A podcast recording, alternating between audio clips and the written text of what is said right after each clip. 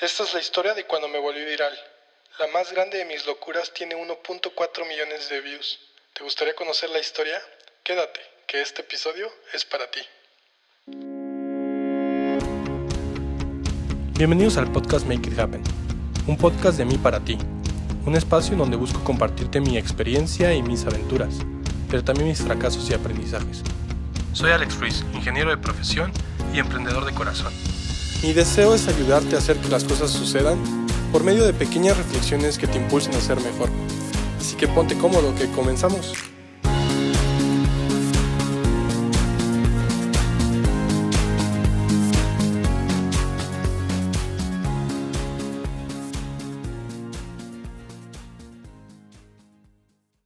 Bienvenidos a un episodio más y muchas gracias por escucharme el décimo episodio, el episodio donde les voy a contar la locura más grande que he hecho hasta ahorita en mi vida.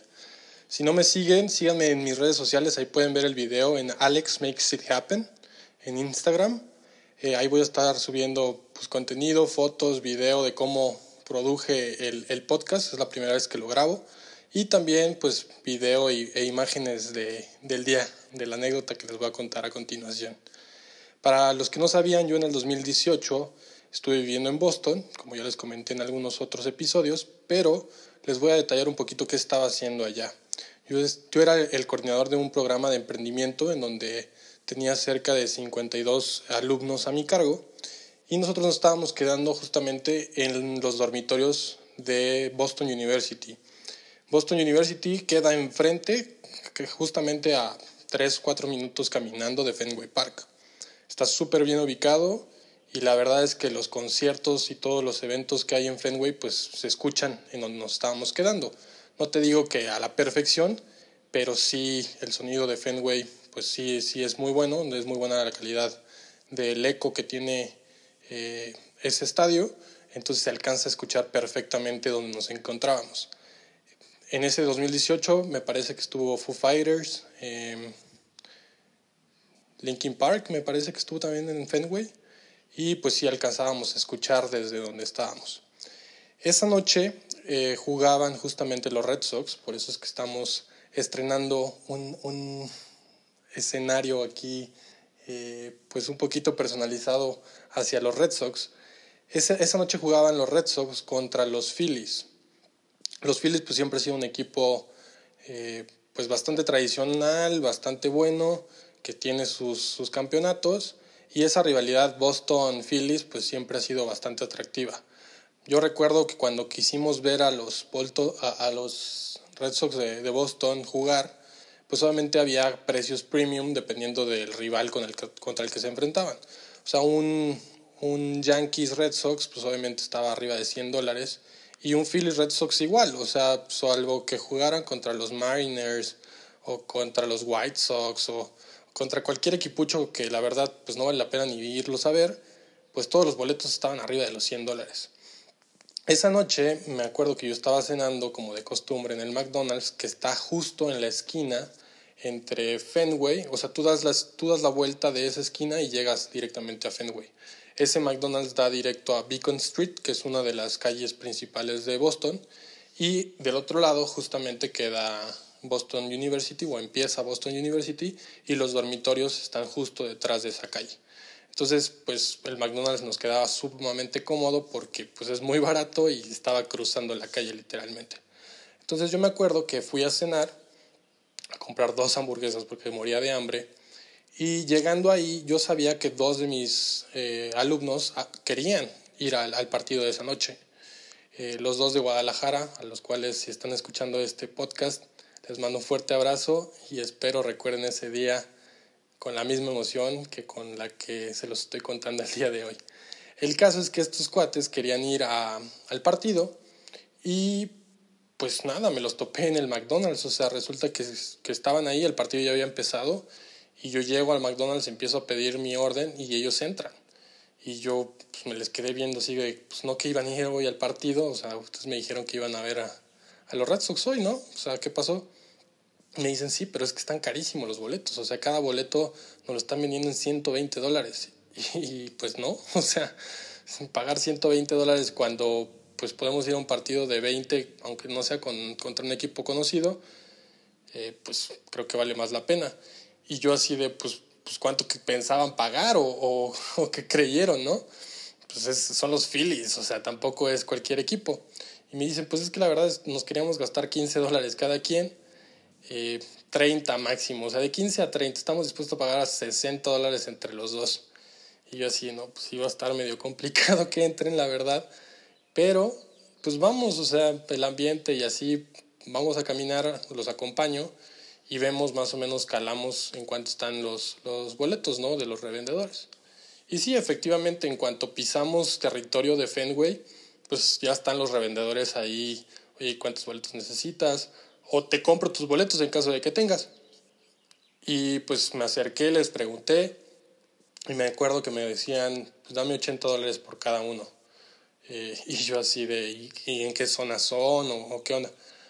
Ah, no, no, no, o sea, son los baratos, son, son en la zona donde no está numerada y donde estás parado, pero pues es lo más barato que vas a encontrar, no vas a encontrar ningún boleto por debajo de los 80 dólares y en caso de que lo encuentres más abajo, o sea, más barato que, que los 80 dólares, seguramente es falso, entonces te vas a arriesgar a que ni siquiera te dejen pasar porque pues mucha gente photoshopea los boletos, son hojas de papel literal donde viene la impresión del boleto y pues juegan con el código y lo que quieras y pues son falsos, ¿no? Entonces te lo venden y se pelan. Y me dice, pues si vas a querer entrar, 80 dólares es lo menos que vas a conseguir. Y yo así no, no, no, estamos buscando boletos de 30 dólares y quiero 30, o sea, quiero, quiero por los 30 dólares quiero tres boletos, no más quiero uno, quiero que entremos los tres. Y el otro así se empezó a reír, así de, pues, suerte, ¿no? O sea, juras que vas a entrar con ese dinero y mucho éxito de que te, te van a estafar. Y ya seguimos caminando y efectivamente a quien tú le preguntaras no bajaba de 80, 100, 120, dependiendo de la zona. Pero sí, lo más barato eran 80 y era hasta atrás. Y el partido ya había empezado, o sea, ya iba en la tercera entrada. Entonces el partido estaba bueno, iban empatados 1-1, pero de todos modos, o sea, 80 dólares por persona, a mí se me hacía mucho dinero para solo ir a ver un partido de béisbol. ¿Qué? Bueno, fue un partido histórico justamente porque ese año los Red Sox ganaron la Serie Mundial, nada más y nada menos. Y pues nada, seguimos caminando, seguimos eh, preguntando y pues la verdad sí le dimos dos, dos vueltas a, a todo Fenway, o sea, recorrimos Fenway de lado a lado y pues no, no, no había forma, no había forma. Y como que ya nos habíamos resignado hasta cierto punto de que no íbamos a entrar esa noche a ver el partido, pero yo les dije, pues déjenme intentar una, una última vez, ¿no? O sea, voy a ir a calar al de, los, de las entradas, o sea, al de la reja, tal cual, para ver qué, qué, qué tan difícil estaría eh, conseguir un boleto a mitad del juego, o sea, quizás bajen los, los precios o no sé, vamos a ver qué otras opciones hay. Y ya me acuerdo que, que le fui le pregunté, me dijo, pues no, difícilmente eh, los precios bajan, o sea, incluso cuando el partido ya empezó, pues es muy difícil, salvo que una persona que ya tenga boleto y que no quiera entrar, te lo quiera vender, difícilmente, ya sea los Red Sox o la taquilla o lo que sea, te lo van a bajar de precio, o sea, es muy, muy complicado. Y en eso pues ya nos íbamos eh, de regreso a los dormitorios, cuando alcanzo a ver a tres personas que literalmente iban todo vestido de Red Sox. de cuenta que traían su jersey, su gorra, el dedo, todo, absolutamente todo, el guante. O sea, como si fueran de esos que van a todos los partidos y que no se pierden uno de la temporada. Haz de cuenta. Tres personas, tres, pues eran adultos jóvenes, o sea, veintitantos, veintiocho, veintinueve, treinta máximo. Y pues venían como medio enfiestadillos, ¿no? Entonces, ahí se me prendió el foco y dije, pues estos cuates vienen de allá adentro, estos cuates traen boletos. Y ahí empezó la locura. ¿Por qué? Porque me le acerco a uno y le digo, oye, ¿sabes qué? Eh, pues nosotros venimos de México, fíjate que estamos en un programa así, asado, y pues nos gustaría entrar, o sea, ver qué show. Le dije, oye, ¿tienes tu boleto? ¿Me lo puedes regalar? ¿Ustedes van a volver a entrar o, o ya, ya se van para sus casas? Me dice, no, nosotros ya tuvimos suficiente de, de por hoy. Y pues sí, toma, aquí está mi boleto. Y me lo dio así, literalmente agarró su hojita de papel dobladita y me la entrega. Y yo así de, ok, esto está, pues, no sé, o sea, como que dije, pues esto puede funcionar. Eran dos, dos hombres y una mujer. El, el segundo hombre estaba hablando por teléfono. Le dijo, oye, ¿tendrás inconveniente en decirle a tu amigo que si me regala su boleto? Me dice, no, no, ningún problema. De hecho, como que esta persona era de raíces mexicanas, como que su papá, su mamá eh, eran de México, pero él había nacido en Estados Unidos y como que cuando, en cuanto escuchó México dijo, ah, sí, yo, le, yo apoyo a mis paisanos, ¿no? Entonces se lo pide a, su amigo, su amigo hablando por teléfono como que le dice, pues está mi bolsa, el, el, el batillo este agarra, mete la mano, saca el boleto y me lo da. Y la tercera, la chava, le, le digo, oye, pues ya nada más nos falta uno, o sea, dos, dos y falta mi amiga, o sea, ¿me puedes regalar tu boleto? me dice, te lo vendo. Y yo, pues sí, órale, está bien, ¿cuánto quieres por él? me dice, 10 dólares, con 10 dólares me compro una cerveza.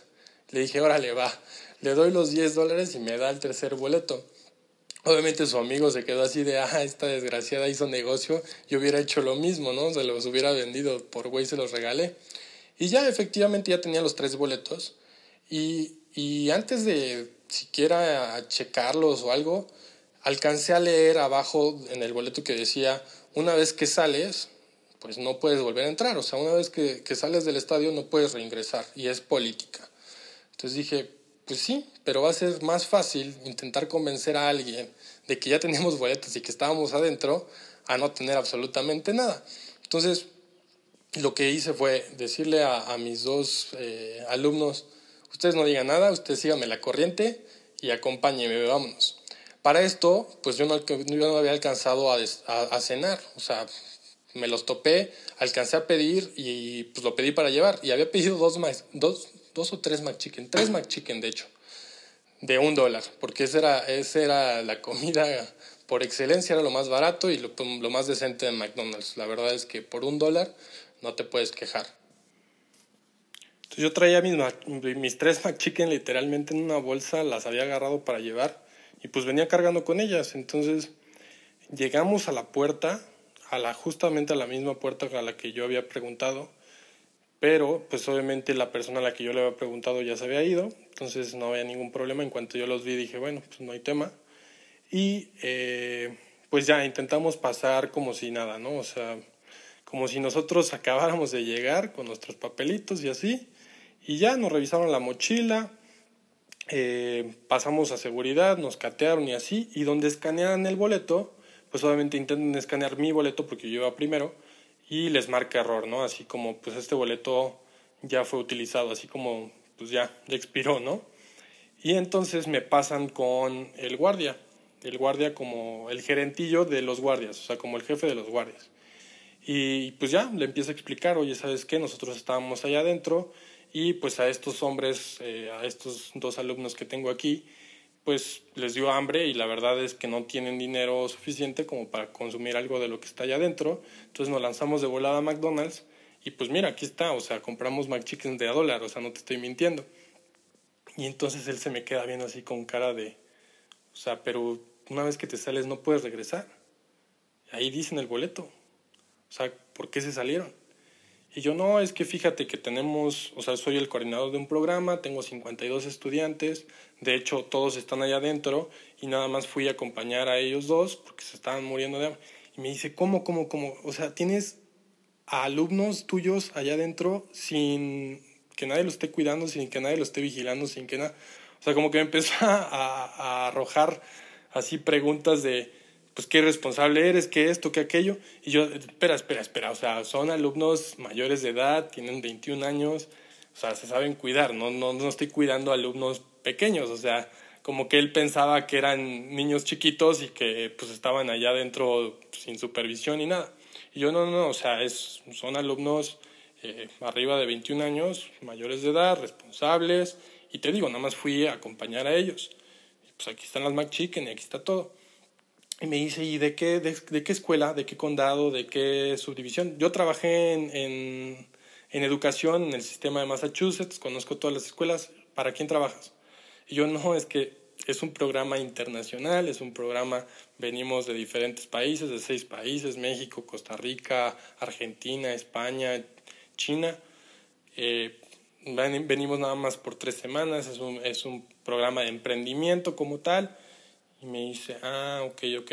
Y como que él intentaba, quería seguir intentando saber quién era mi jefe o para quién trabajaba. Y, todavía no entendía esa parte de que pues no vivíamos en Boston y que nada más estábamos ahí por esas tres semanas. Al final se llama Kenneth. Y Kenneth, la verdad, eh, ya semanas después me lo volví a topar y lo saludé. Kenneth, perdón, pero también muchas gracias. Me tardé cerca de 15 minutos en platicando con él, de convencerlo, o sea, de decir, ¿sabes qué? La regamos, perdón, pero nuestra gente está allá adentro y pues ya pagamos, o sea, aquí está el boleto, no es como que le estamos quitando lugar a alguien, o sea, es nuestro lugar, ¿no? Y ya, al final, no sé, no me pregunten cómo se dio, o sea, después de un tira y afloja de sí, no, pero es que ya te saliste, pero aquí están las reglas, pero queriéndome sacar más plática de la educación que de por qué no, no podíamos pasar y así. Al final fue como, bueno, está bien, tienes un lugar, eh, la regaste, está bien, ya me pediste disculpas, lo que sea, está bien, les voy a dar chance. Y ya nos dejó pasar. Y obviamente en cuanto nos deja pasar, pues los tres no, no está, o sea, no, no nos la acabábamos de alegría, o sea, de decir, pues sí, entramos. Y bueno, eso, o sea, entrar a un partido de los Red Sox, en, era de noche el partido, eh, 7, 8 de la noche, de temporada regular, pero los Red Sox, la verdad, esas temporadas jugaban súper bien, entonces iban muy bien llevaban, me parece que lograron 106 victorias ese año, iban como en ochenta y tantas. Y pues nada, o sea, la serie estaba empatada, los Red Sox habían ganado uno, los Phillies otro, y este era el último partido de la serie. Entonces, justamente, pues ya, ya adentro revisamos los boletos para ver a qué zona teníamos que ir y ahí fue donde fue el descontrol total, porque al ver el boleto salía que era primera fila. Y yo dije, bueno, es primera fila allá arriba, ¿no? Y entonces empezamos a buscar la puerta y resulta que era la puerta 4. Y era primera fila de la puerta 4. Eso significa que estábamos enfrente del dogout. El dogout, para los que no conocen absolutamente nada de, béisbol, es en donde se meten los jugadores, o sea, donde, como si fueran las bancas en el fútbol, son las bancas de, del béisbol. Y es como el toldito, o sea, los jugadores están abajo de, de, ese, de ese toldito. Entonces, esa posición, pues cada vez que alguien hace un foul hacia atrás, es sumamente fácil atrapar una pelota ahí. ¿Por qué? Pues porque todas caen en las primeras filas. De hecho, en cuanto llegamos a nuestros lugares, el niño de al lado tenía dos pelotas ya con él, o sea, ya había atrapado dos pelotas.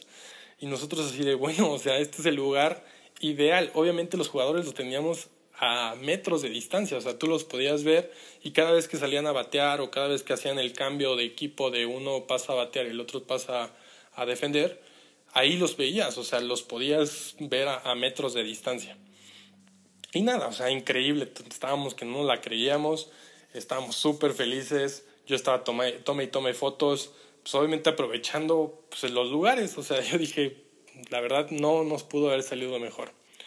Y ya, eh, se acaba esa, esa, esa inning, esa entrada, y hacen el cambio. Iban a batear los Red Sox ahora, porque estaban bateando los Phillies.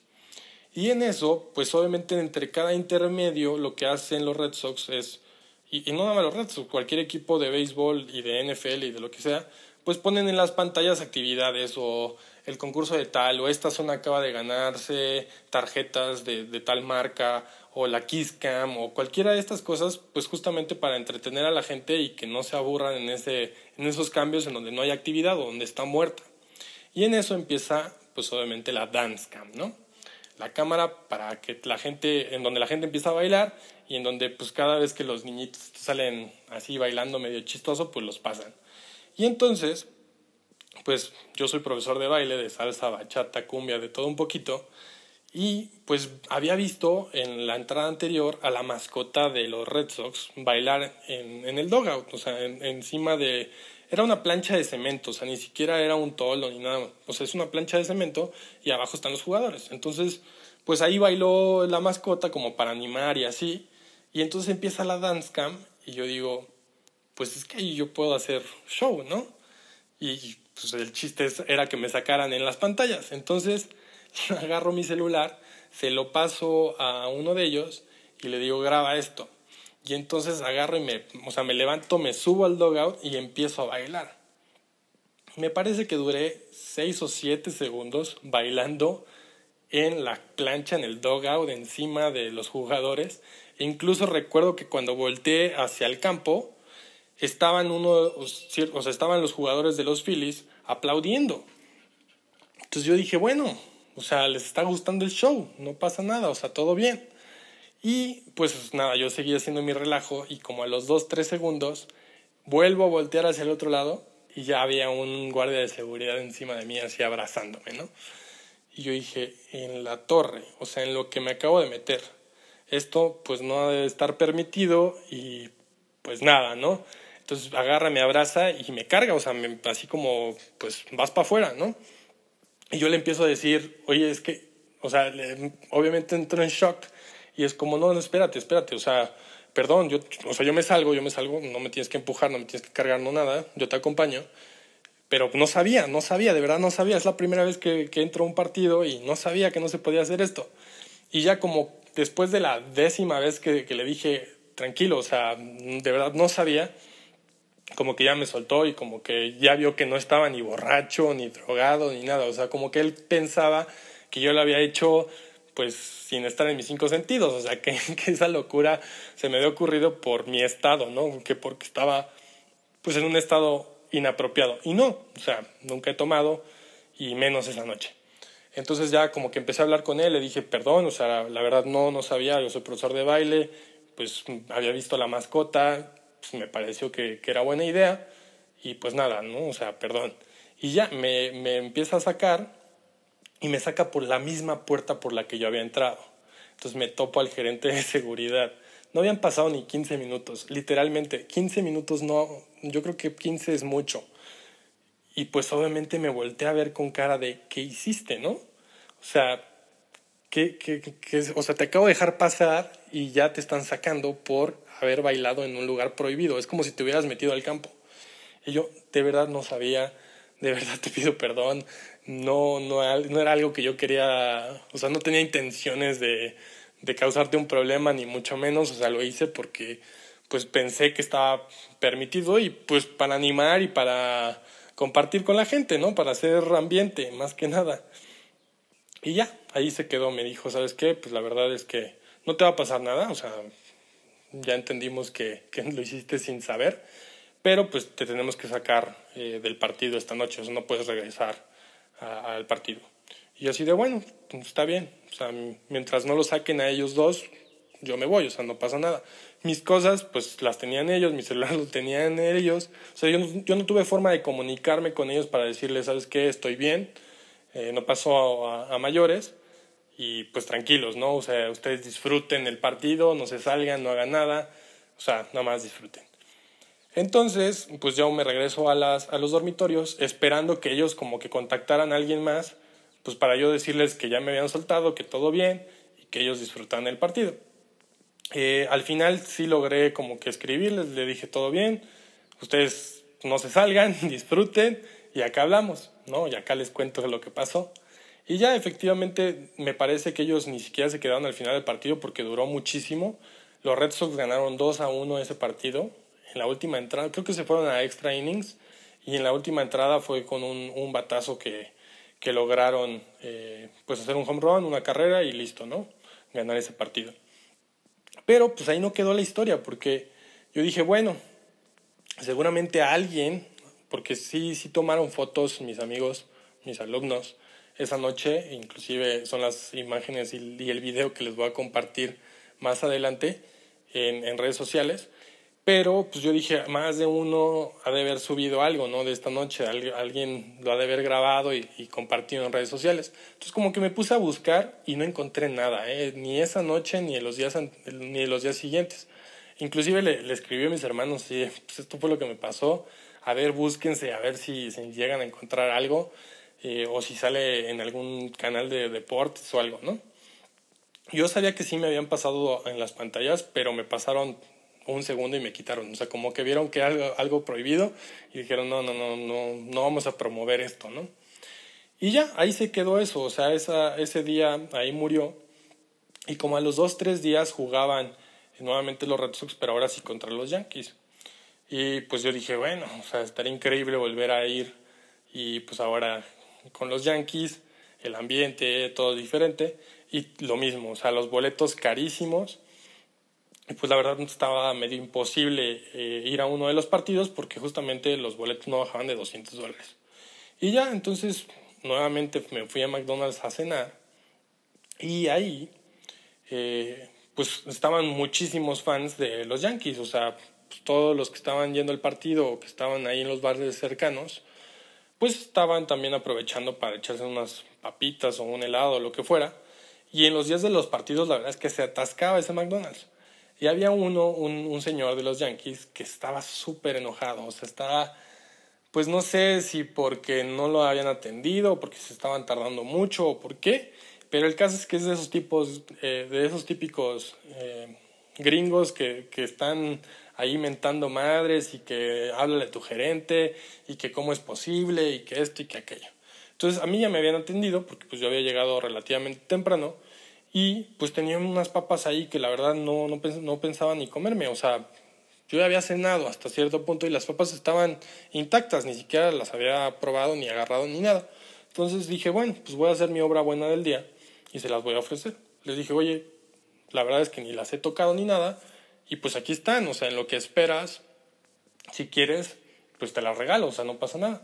Y obviamente dijo, de aquí soy, claro que las aceptó y ya se las empezó a comer y le dijo, oye, pues, ¿tú cuánto pagaste por tu boleto? Porque la verdad yo quería ir, pero pues, estaba muy cañón porque está muy caro. Obviamente los Yankees también están jugando muy bien, son, son rivales de, de división, o sea, todo, ¿no?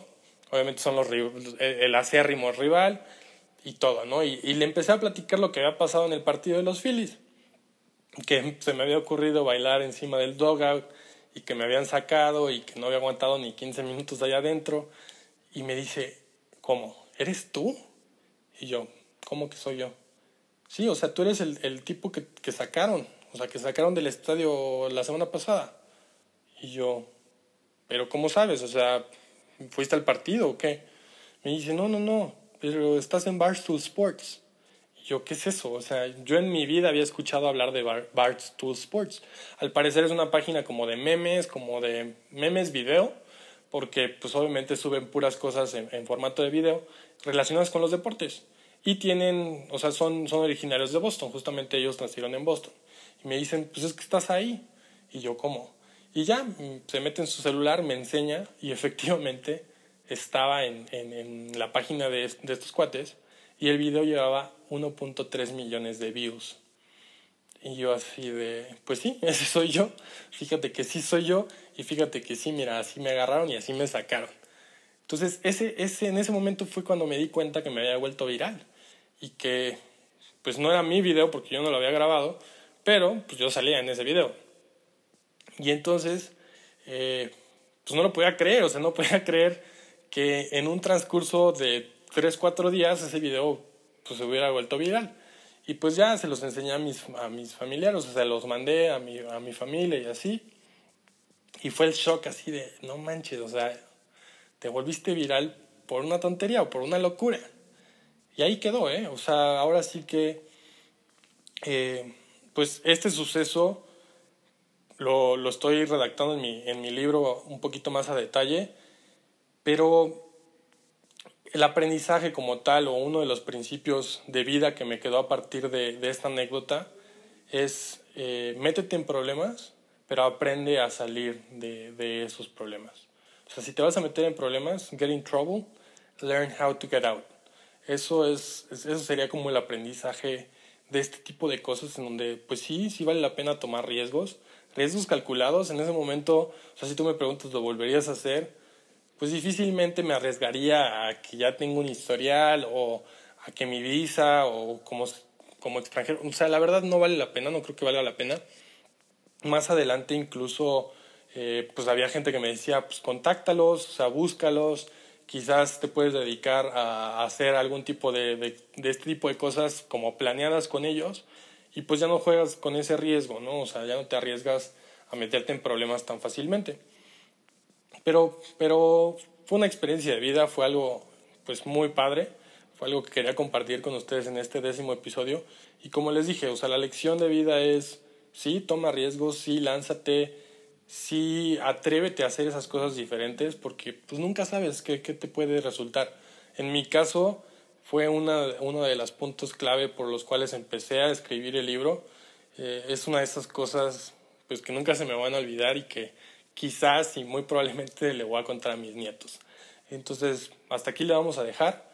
Les agradezco por haber escuchado estos 10 episodios. Si no los han escuchado, vayan, regresen, compártanlo, eh, coméntenme, inclusive en redes sociales, de qué, qué, les parecen las anécdotas, qué les parece el contenido.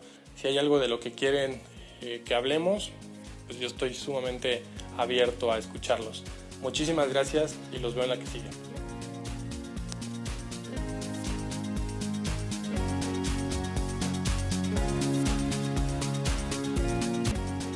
Si te gustó este episodio, compártelo con tus amigos y familiares. Ayúdame a crecer esta comunidad.